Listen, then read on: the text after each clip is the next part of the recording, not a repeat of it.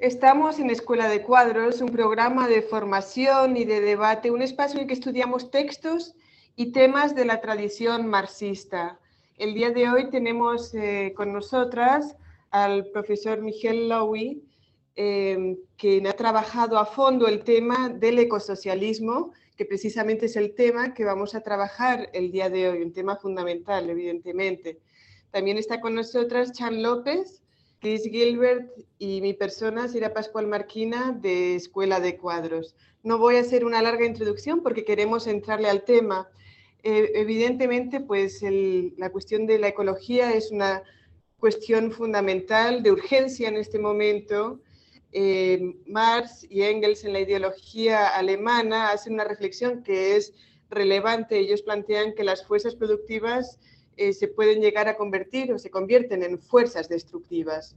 Entonces, yo como primera pregunta, lo que le querría preguntar, profesor, es, dado que en el siglo XX eh, el llamado socialismo real, eh, pues evidentemente no conjugó la cuestión de la ecología con ese intento que tuvo muchísimos problemas de construir una sociedad socialista, hoy día cómo reflexionamos o cómo entendemos la relación que debe haber entre la ecología y el socialismo. Bien.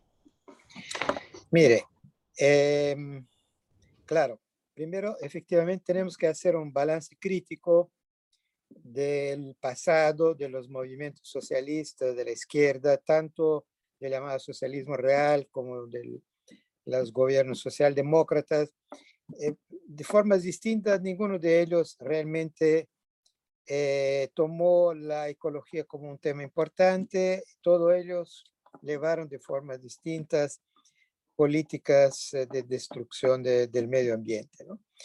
Pero en el siglo XXI no, no, no podemos permitir más ese lujo ¿no? de, de pensar el socialismo sin, sin la ecología. ¿no? Por una razón muy sencilla, muy concreta, ¿no? La, la cuestión ecológica, la cuestión eh, no en general del medio ambiente, sino la cuestión de la catástrofe ecológica que ha empezado, que se va a agravar muchísimo en las próximas décadas, poniendo en peligro la misma eh, vida en el planeta. ¿no? Bueno, eh, es un problema de nuestra época, de las últimas décadas. ¿no? Claro, viene desde lejos, pero se ha agravado muchísimo con el neoliberalismo y con la globalización neoliberal y en particular en, las últimas décadas. ¿no?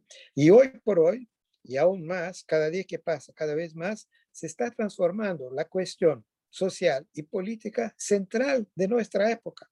No, no se puede pensar eh, la crítica al capitalismo y la perspectiva de una alternativa socialista sin integrar como un elemento central la ecología.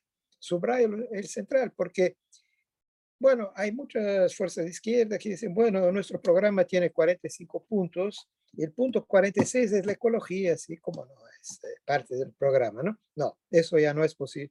Y francamente es muy frecuente eso, muy frecuente eso, tanto a nivel de la teoría como de la práctica política, etc. La ecología sí, claro, le saca el, digamos, el sombrero, ¿no? Sí, es, interesante, pero es una cosa entre... No, no es así. La ecología tiene que estar eh, en el corazón de nuestra perspectiva, de nuestra crítica al capitalismo, primero, y de nuestra búsqueda de una alternativa. De nuestra crítica al capitalismo, porque el capitalismo no es solo explotador, destruidor de relaciones humanas, de comunidades, de la vida, eh, por eh, la miseria, por el hambre, todo eso, ¿no? Es eh, responsable de una desigualdad insoportable en que ocho familias de multibillonarios tienen la misma propiedad que la mitad pobre de la humanidad, ¿no? Son cosas absolutamente insoportables, ¿no? Todo eso es parte del capitalismo. Pero además de eso, el capitalismo, sobre todo en las últimas décadas, se ha transformado en una fuerza ecocida, es decir, destruidora de eh, todas las formas de vida ¿no? Eh, en el planeta y una, a través del proceso de cambio climático ¿no? que ha empezado, que está en curso y que se va a agravar muchísimo en el futuro cercano, ¿no? está poniendo en peligro por primera vez en la historia humana eh, las condiciones mismas de sobrevivencia humana. Entonces, eso es una de las razones fundamentales que tenemos que acabar con el capitalismo, ¿no? con urgencia, ¿no? Eh, solo por eh, las razones tradicionales de la izquierda, sino por una razón nueva, pero que es muy, muy, muy decisiva. ¿no? Es decir, o acabamos con el capitalismo antes que sea tarde de más, o seremos víctimas de la destrucción del medio ambiente y de los equilibrios ecológicos por el capitalismo. Por tanto, con el proceso de, de, de destrucción en general, pero de cambio climático en particular, estamos delante de una amenaza sin precedentes. Entonces, eso más que nunca hace necesario una alternativa radical, es decir, que va a la raíz del problema. Y la raíz del problema es sistémica, es el sistema capitalista.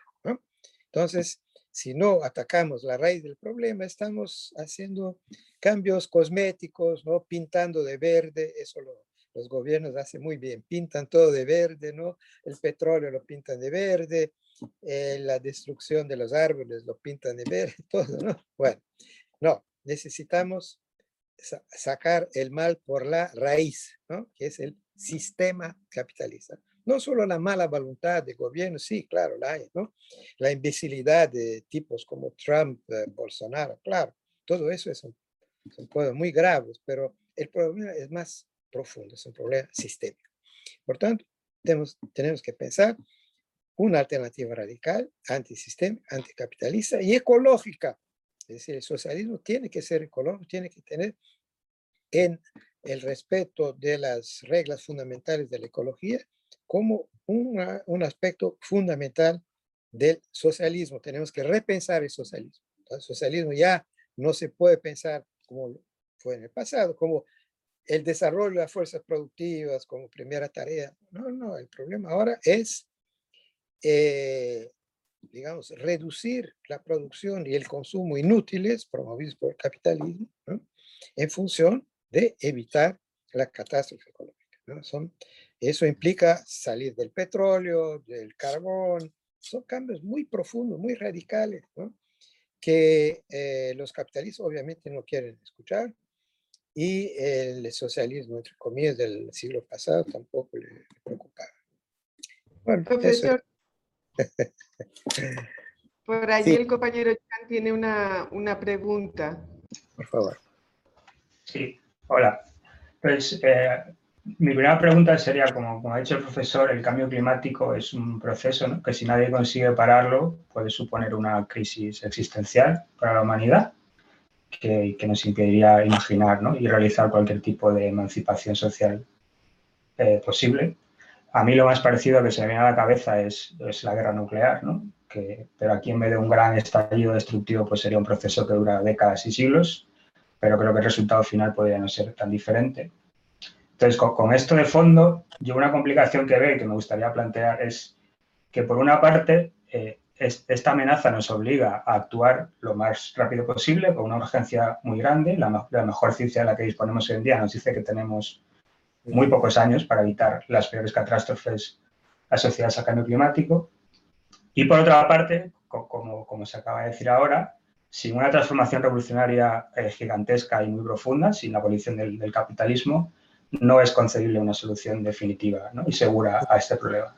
Entonces parece ser que necesitamos a la vez reformas muy urgentes y una gran revolución y además todo esto justo el momento en el que parece que nadie es capaz ni de reformar ni de revolucionar después de las derrotas de, las que venimos un poco desde el siglo XX.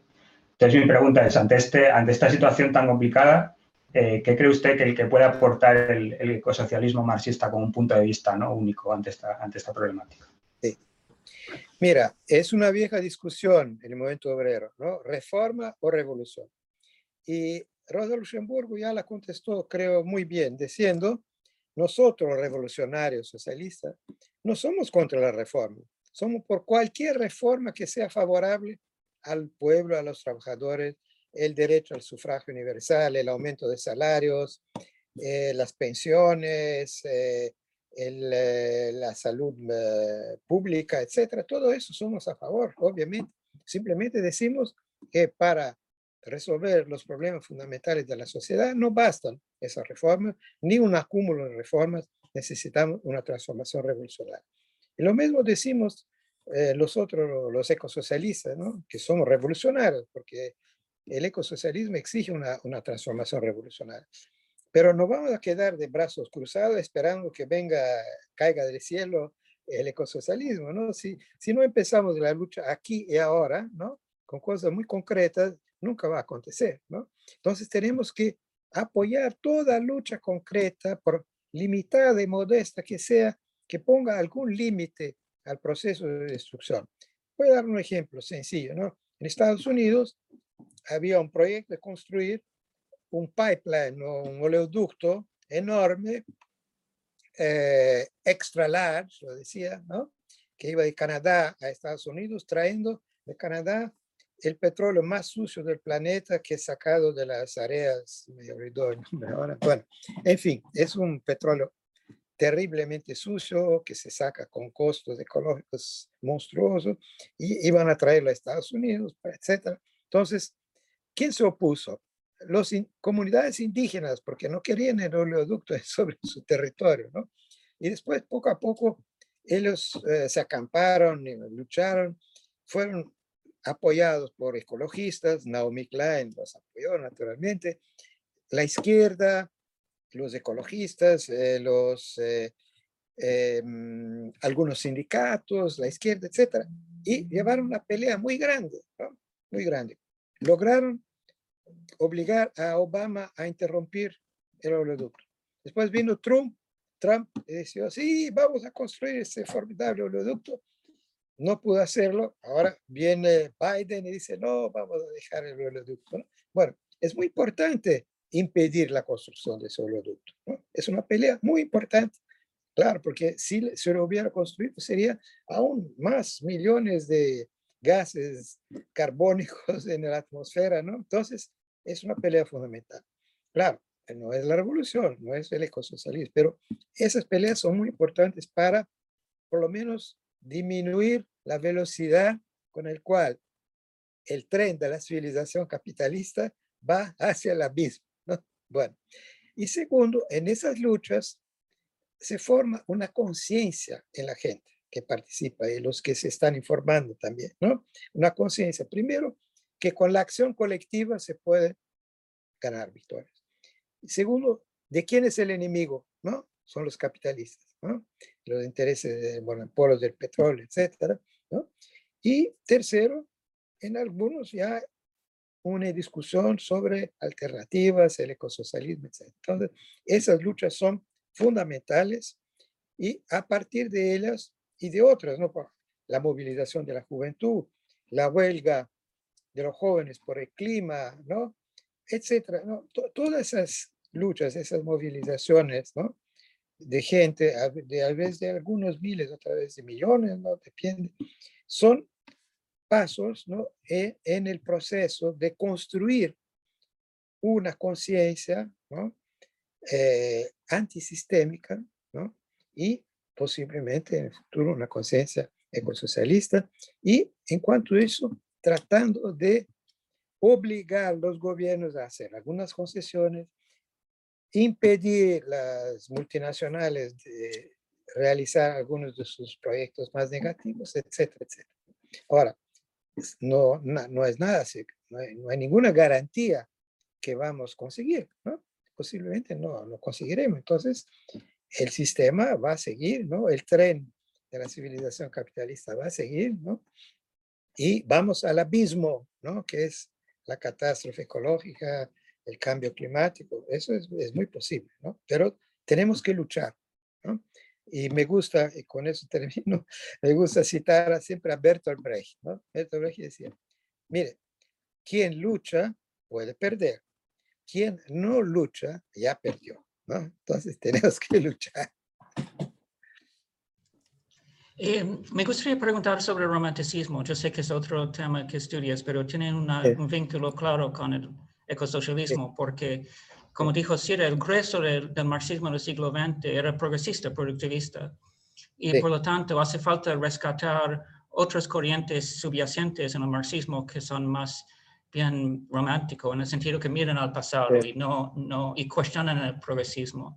Entre ellos tú um, mencionas a Walter Benjamin, pero también se puede hablar de William Morris, otros que han, tienen una actitud crítica al pasado y ven el pasado como una, un trampolín al futuro. No sé si quieres hablar de la importancia de la, la visión romántica, la cosmovisión romántica frente a los problemas de la actualidad. Sí. Bueno, en el romanticismo siempre hubo desde el origen una relación muy fuerte, afectiva, espiritual, artística con la naturaleza. Y junto con esto, una crítica de la modernidad, de la, de la industrialización, implícitamente del capitalismo. Bien, entonces ese romanticismo anticapitalista puede tomar formas reaccionarias, regresivas. Eh, supuesta una tentativa de volver al pasado, ¿no? Premoderno, precapitalista, preindustrial, lo que es una ilusión. Y por otro lado, siempre hubo un romanticismo que era utópico o revolucionario, para el cual no se trata de volver al pasado, sino dar una vuelta por el pasado en dirección al futuro. ¿no? Y eso es William Morris, por ejemplo, que usted mencionó. William Morris es alguien que tenía mucha admiración por el arte y la cultura del medioevo, pero no propone volver al medioevo, propone un socialismo, un comunismo libertario moderno en el cual vamos a reencontrar algunas de esas formas artesanales, campesinas de, vida económica y social, etc. ¿no? Bien, ahora, ¿qué relación tiene eso con la ecología? Me permito solo hacer eh, un minuto de publicidad para un libro que he sacado eh, hace poco con mi amigo Robert Serr, que se llama eh, Anticapitalismo Romántico y la Naturaleza, El Jardín Encantado. ¿no? Es un libro en inglés, ¿no? pero espero que va a ser traducido a castellano alguna vez. Bueno, y ahí hablamos de William Morris, de Walter Benjamin, varios otros. Y terminamos con Naomi Klein. con Naomi Klein. Bien, Hoy en día, eh, no, no, todos los ecologistas son románticos, no, no, no se trata de eso, ¿no? Tampoco es una condición para ser ecosocialista. Pero hay una corriente importante, ¿no? Incluso Naomi Klein hace parte, que eh, llegan a la conclusión que tenemos mucho a aprender con las comunidades indígenas en América del Norte, en Canadá, en América Latina, etc. Que tienen un modo de vida de respeto por la madre tierra, ¿no? por la Pachamama. ¿no? Eso, de eso Walter Benjamin ya hablaba ¿no? en sus textos. Entonces, eh, claro, no podemos volver a vivir como los indígenas, ¿no? en, la, en el bosque, como las comunidades. ¿no? no, no es eso. Pero podemos aprender con ellos una cierta relación con la naturaleza, un cierto respeto para los bosques, eh, los ríos, las montañas. E, eso es muy importante.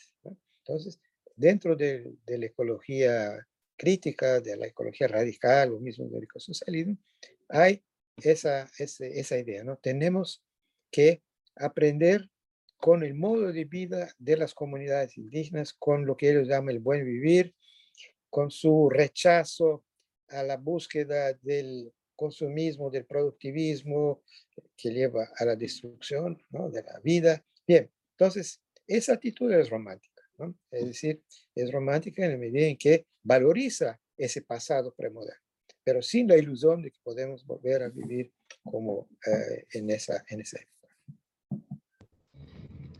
A menudo em, en las corrientes, ah, en algunas corrientes Em, ecologistas eh, se ubica el problema en el consumidor y no en el sistema. ¿no?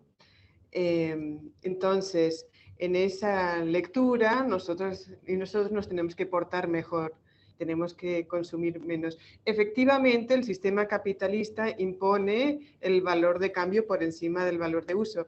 Por lo tanto, cuando cuestionamos esto, no necesariamente estamos abogando por una sociedad de consumidores, ¿no? Estamos abogando por una sociedad donde se organiza en función de las necesidades colectivas, una sociedad que se organiza en función de las necesidades colectivas. Sin embargo, es, creo que es necesario que entendamos por qué este discurso que ubica el problema en los consumidores y no en el sistema, pues debe ser cuestionado y no representa una solución ante el grave problema que tenemos. Cierto. Bueno, creo que tenemos que tener una actitud, entre comillas, pedagógica en relación a los ecologistas, que son muchos en el mundo, que creen que es muy importante que él personalmente tenga un comportamiento ecológico. Entonces no, no quieren tomar el avión, no compran un coche, eh, comen comida vegana, no comen carne, etcétera, etcétera. Entonces creo que hay que respetar este deseo del individuo de eh, conformar su comportamiento con sus convicciones ecológicas. Bien. Entonces, no, no es que rechazamos eso, ¿no? Pero lo que decimos es, primero, eh, hay que tomar cuidado porque los intereses del sistema, por ejemplo, las compañías de petróleo, etcétera, energías fósiles, tienen, eh, tratan de desarrollar ese discurso, es decir, si ustedes eh, toman menos, con menos frecuencia su coche, habrá menos consumo de gasolina, como si la culpa fuera del consumidor. Y con eso se lavan las manos. Es decir, nosotros seguimos sacando el petróleo, ¿no? Esa es nuestra tarea. Ahora ustedes traten de consumir menos de gasolina, ¿no? Bien, entonces, no, eso sí tenemos que rechazar, esa mistificación, esta, ese discurso de los portavoces del sistema y en particular de, lo que yo llamaría la oligarquía fósil, ¿no? Eh, de que, eh, bueno, el problema es, eh, la solución es cambio de comportamiento de los consumidores. Entonces tenemos que plantear que no es suficiente, ¿no? Es, es totalmente insuficiente el cambio de comportamiento de los consumidores por varias razones. ¿no? Una, que el problema fundamental es la producción, ¿no? la producción de eh, basada en las energías fósiles, de la producción de productos inútiles, etcétera, etcétera, etcétera. El consumismo que es promovido por la publicidad, etcétera. Todo eso tiene que ver con un sistema, ¿no? Y no simplemente con actitudes individuales. Y segundo, que la mayoría de las personas no va a cambiar su comportamiento individual, aun si entienden la necesidad de un cambio. ¿no? Voy a dar un ejemplo. Si uno dice, eh, hace un discurso hermoso a los consumidores diciendo, ustedes tienen que reducir sus viajes de avión, ustedes tienen que viajar menos por avión. Bueno, muchos pueden decir, sí, sí, tiene razón, pero el problema es que tengo que visitar a mi abuela que está enferma, ¿no? no sé, en Brasil. Entonces voy a tomar el avión, ¿no? Bueno, entonces, eh, el problema es dar soluciones estructurales, ¿no? Y por ejemplo, hay que reducir drásticamente el transporte aéreo, por empezar, transporte aéreo de mercancías, pero también el transporte de personas. Entonces, hay que discutir cuál es la solución, si es de racionar eh, los, las posibilidades de vuelo. Una cosa evidente que hay que hacer es prohibir los vuelos de avión de menos de mil kilómetros, por ejemplo, dentro de, de, Europa, por ejemplo, etcétera. Pero hay que tomar medidas estructurales, ¿no? Eh, estructurales porque son las únicas que funcionan, ¿no? Si dependemos del individuo y de su conciencia individual, nunca vamos realmente a conseguir enfrentar ese monstruo, ¿no? que es el sistema capitalista ecocida.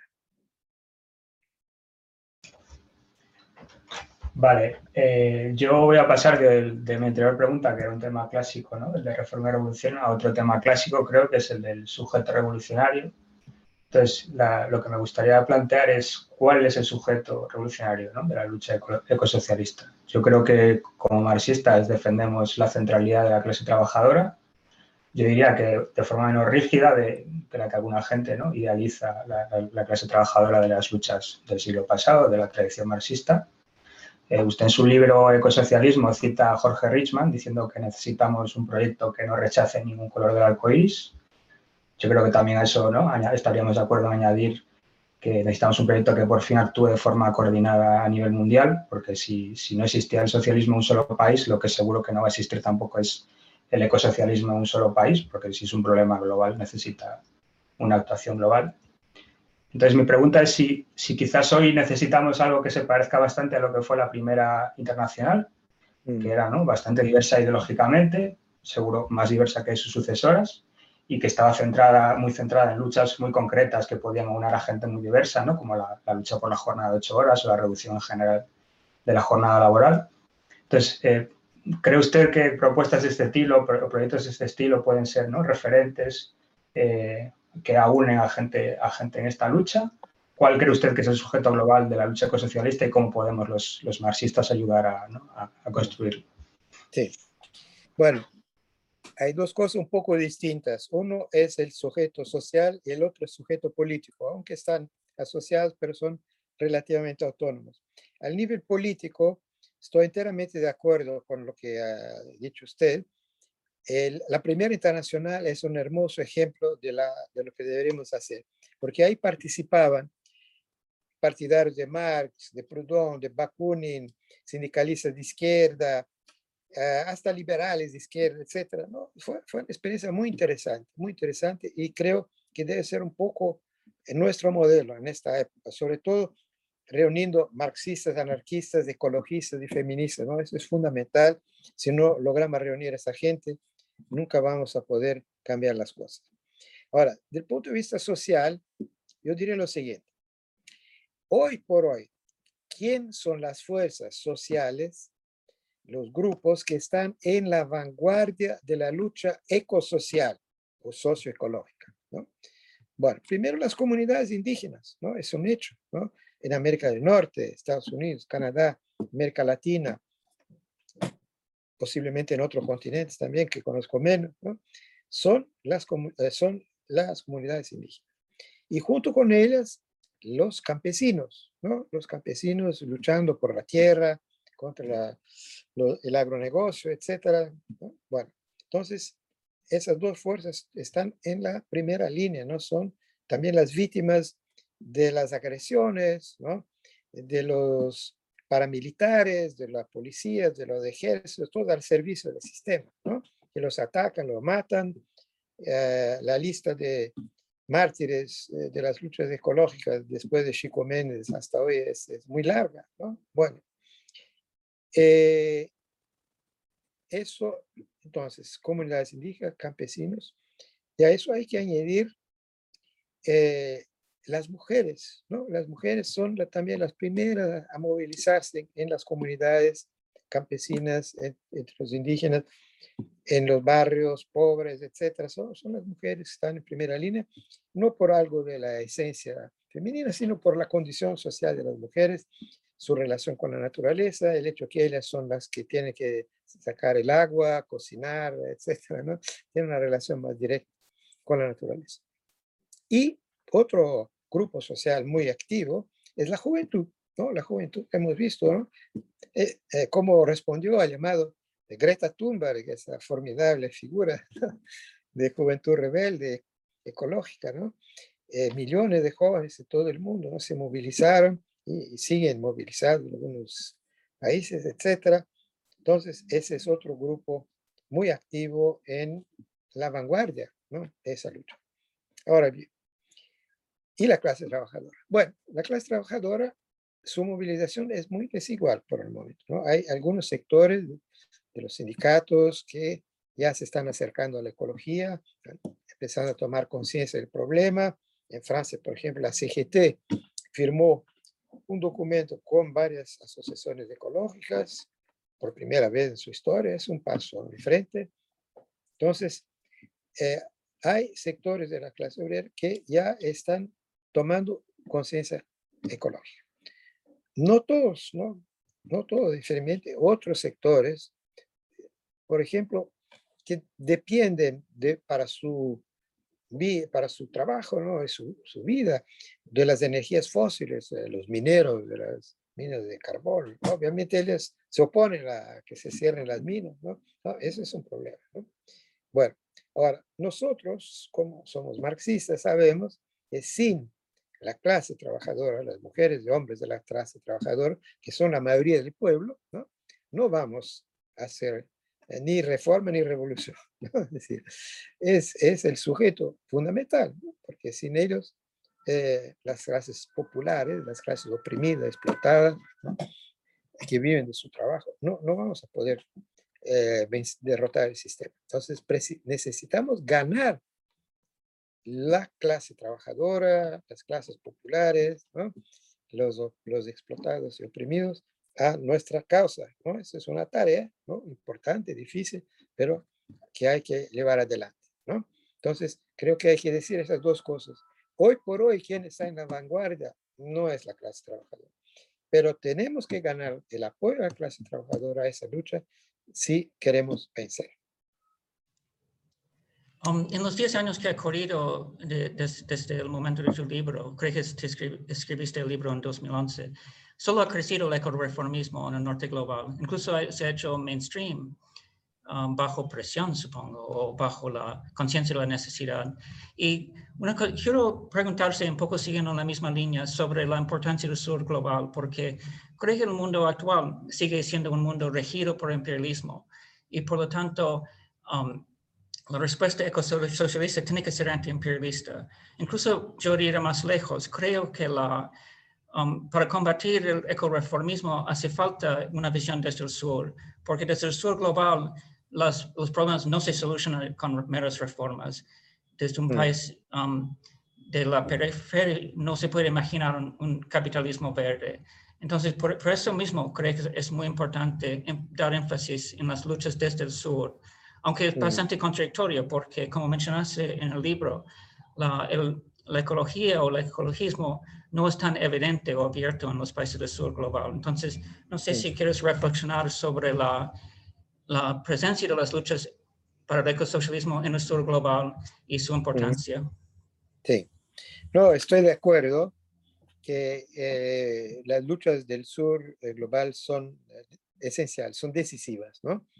Y creo que sí se puede observar un crecimiento de esas luchas no siempre en nombre del ecosocialismo, ¿no? Pero no importa, son luchas socioecológicas muy importantes, ¿no?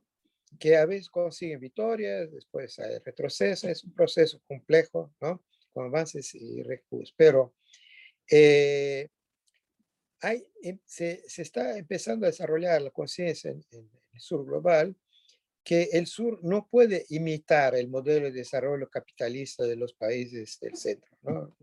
Es decir, no se trata de desarrollarse siguiendo el modelo eh, europeo norteamericano. No, eh, esa ilusión que tuvo una parte de la izquierda, el desarrollismo, etc., es, eso no funciona. Y bien, entonces tenemos que buscar otro modelo de desarrollo totalmente distinto, basado no en la producción de mercancías para el mercado mundial, ¿no? Sean eh, eh, mercancías, sea el petróleo, el, gas o el, carbono, o sea eh, la soya o la carne de vaca, etc. No, eso no, no es eso. Hay que producir, producir, antes de todo, para el mercado interno, para las necesidades sociales de la mayoría de la población y resolver problemas como salud, educación, saneamiento básico, transporte colectivo, ¿no? etcétera. ¿no? Esas son las prioridades y no producir más y más coches. No es eso el desarrollo que necesitamos en el sur. ¿no? Bien, es una pelea ¿no? a, llevar adelante. Ahora, más una vez en el sur, la vanguardia de esas luchas la tienen los indígenas, las mujeres, los campesinos, las campesinas. ¿no? Bien, eso es la, la realidad. ¿no? Y bien, pero eh, la pelea es ganar los sindicatos, ganar la clase trabajadora. Ahora, tenemos que pensar también en construir vínculos entre las luchas del sur y del norte. Tenemos que construir una alianza ecosocial entre el sur y el norte. ¿no? Y creo que hay sectores del movimiento ecológico en Estados Unidos, en Canadá, que tienen, tienen esa conciencia y buscan construir esa, esta unidad, ¿no? porque es solo todos juntos que podemos vencer a la hidra capitalista, como dicen los zapatistas, ese monstruo de siete cabezas. ¿no? Entonces, eh, bien, entonces el sur sí está, eh, es el centro, tal vez hoy en día en el mundo de, de las luchas socioecológicas, y el sur sabemos que tiene un potencial revolucionario mayor que el norte, ¿no? Es, siempre ha sido así en el curso del siglo XX, probablemente será así también en el siglo XXI. Pero no debemos subestimar el crecimiento de la izquierda, incluso la izquierda ecológica, en algunos países del norte, a empezar por Estados Unidos, ¿no? Creo que es algo nuevo y muy, muy positivo que hemos visto en los últimos años en Estados Unidos. No estoy hablando de, de Joe Biden, ¿no? Estoy hablando de la izquierda socialista ecológica en Estados Unidos.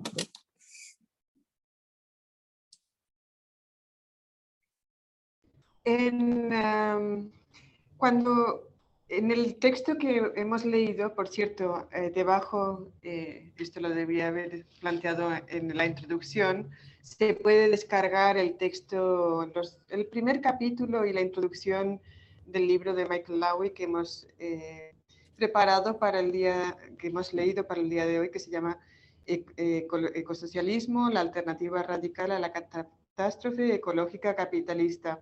En ese libro usted plantea que, bueno, eh, que hay diferentes lecturas sobre Marx y Engels y la cuestión, la, cuestión de la ecología. ¿no?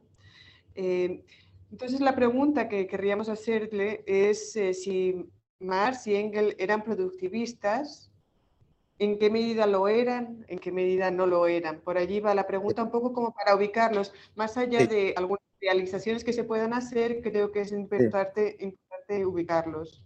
Sí. Mira, eh, hay una serie de trabajos recientes, las últimas décadas, que han descubierto el potencial de crítica ecológica del capitalismo que se encuentra en Marx e Engels.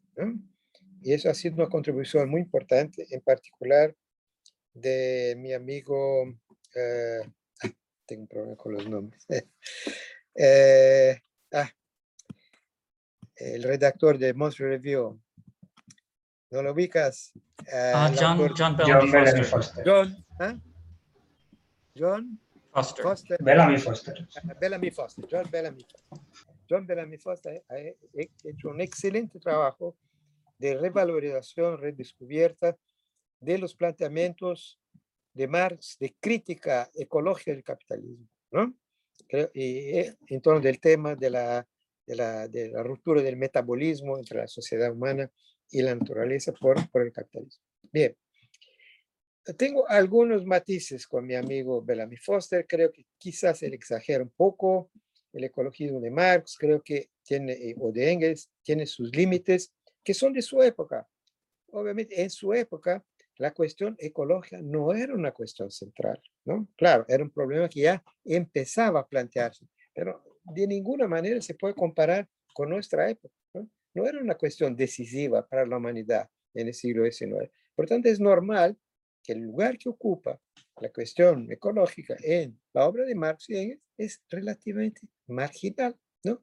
no es una crítica, eso es algo que corresponde a la realidad de su época. Primero. Segundo, el marxismo no es simplemente la reproducción de lo que han dicho Marx y Engels. Claro, el punto de partida son los escritos de Marx obviamente, pero el marxismo es un pensamiento en movimiento. ¿no? Eh, en el curso del siglo XX, los marxistas tuvieron que enfrentar problemas nuevos de que no hablaban ni Marx ni Engels, el imperialismo, el fascismo, ¿no? Eh, los problemas de la burocracia en el movimiento obrero, etcétera, toda una serie de cuestiones nuevas, ¿no? Eh, en fin, el marxismo y ahora la ecología, ¿no? En las últimas décadas la ecología. Entonces, el marxismo es un pensamiento en movimiento, como ya era en la época de Marx. Marx también no quedó parado, ¿no? sobre la cuestión colonial, al principio él tenía posiciones más ambivalentes, después se fue haciendo cada vez más anticolonialista, ¿no? Eh, y así como, por ejemplo, la cuestión del Estado, ¿no? qué hay que hacer con el Estado. Él cambió de posición después de la experiencia de la Comuna de París, ¿no? etc. Entonces, ya en, eh, en el mismo Marx y Engels, su pensamiento es un pensamiento en movimiento. Y lo mismo tenemos que hacer hoy. Entonces, el marxismo hoy tiene que incorporar la ecología de una manera mucho más central que Marx y Engels, para el cual era algo relativamente marginal. Primera cosa. Ahora, la cuestión del productivismo.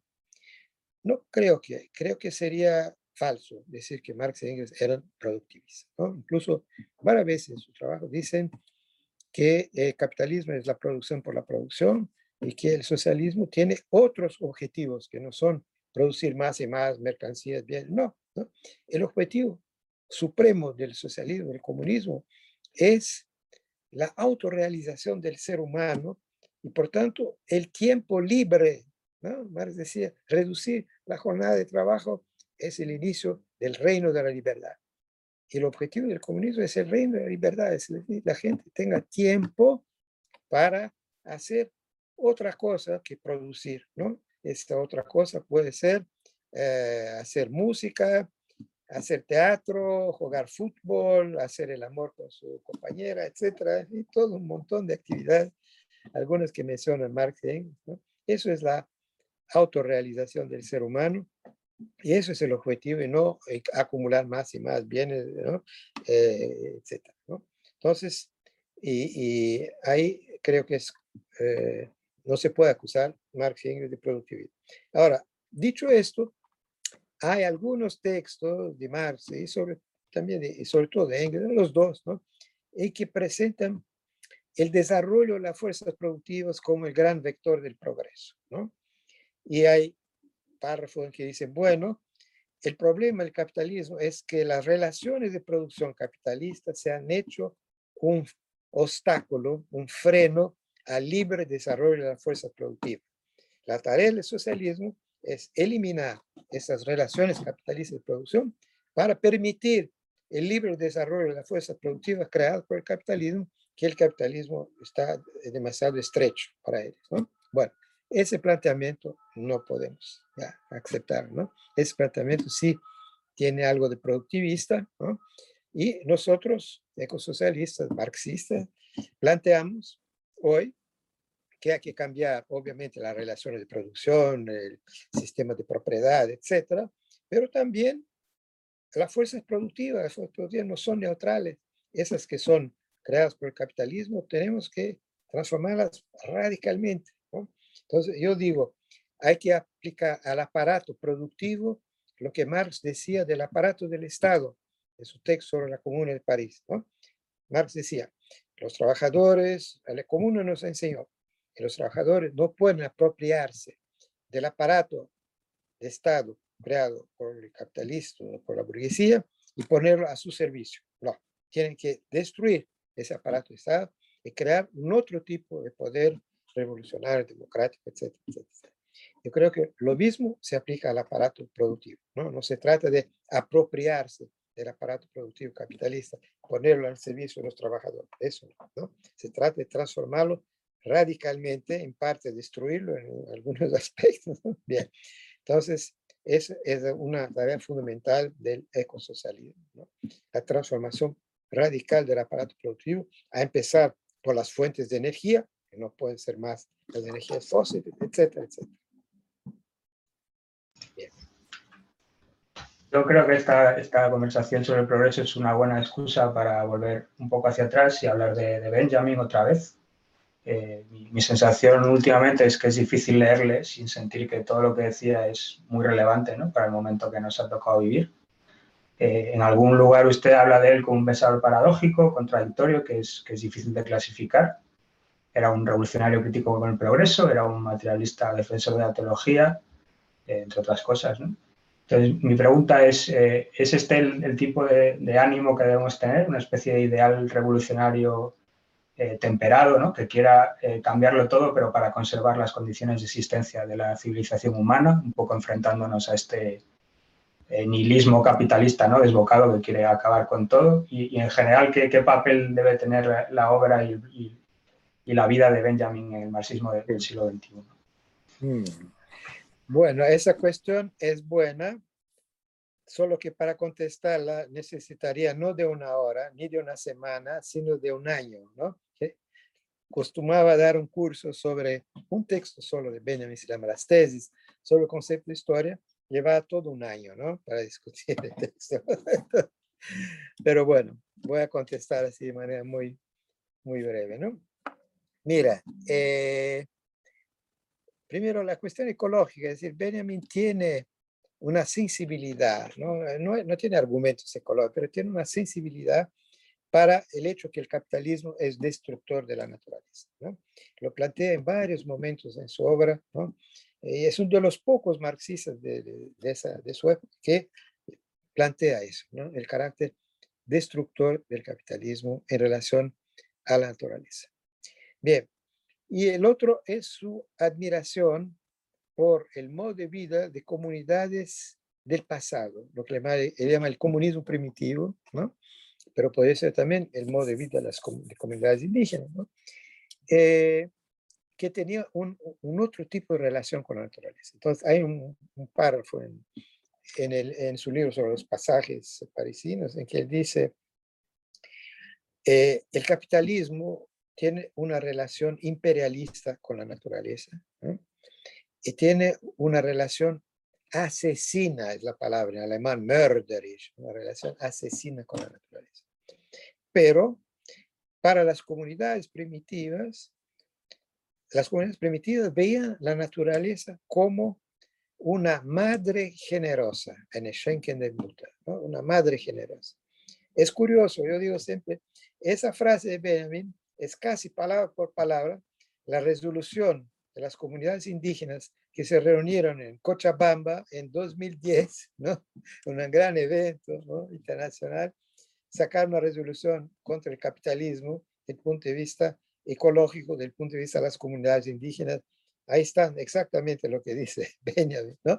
Bueno, ahora, eh, bien, entonces creo que Benjamin es un ejemplo, ¿no? Claro, no, no es algo que no, no, no podemos limitarnos a Benjamin para pensar los problemas del siglo XXI, pero él, él nos da cierta manera de pensar las cosas que es, creo que es, es interesante. Él es, yo diría, es un marxista romántico, es decir, marxista que rechaza la ilusión del progreso capitalista que se va a transformar en socialismo por su propia evolución, ¿no? y eh, tiene un reconocimiento de los aportes de las, lo que él llama el comunismo primitivo. ¿no? Ahora, Benjamin tiene una frase que me gusta mucho, la cito siempre, que no, él no habla directamente de ecología, pero creo que se aplica mucho a la, a la cuestión de la, de la, catástrofe ecológica. ¿no? Él dice así, Marx escribió que las revoluciones son la locomotiva de la historia, pero quizás la cosa es un poco distinta. Quizás la revolución, revoluciones son la humanidad que tira el freno de urgencia para parar el tren. Yo creo que eso se aplica exactamente a nuestra situación. Todos nosotros somos pasajeros de un tren suicida. Es el tren de la civilización industrial capitalista moderna, que va a una rapidez creciente, como ya había dicho antes, a un abismo que es la catástrofe ecológica, el cambio climático, etc. Entonces tenemos que parar ese tren. Esa es la tarea revolucionaria de nuestra época.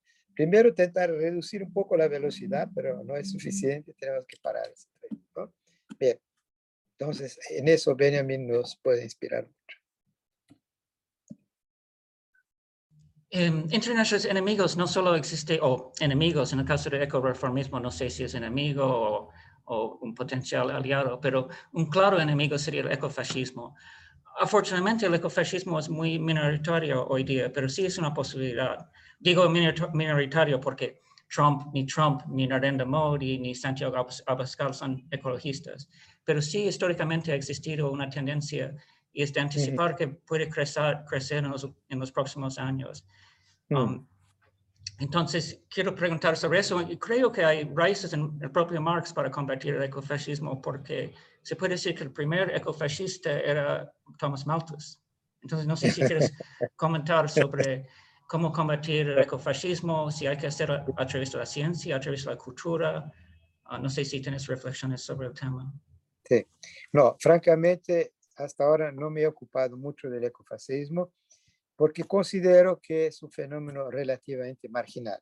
Es decir, nuestros principales adversarios fascistas, que son muy fuertes, eh, como Trump, Bolsonaro, etcétera, eh, Shinzo Abe, Modi, tutti quanti, ¿no?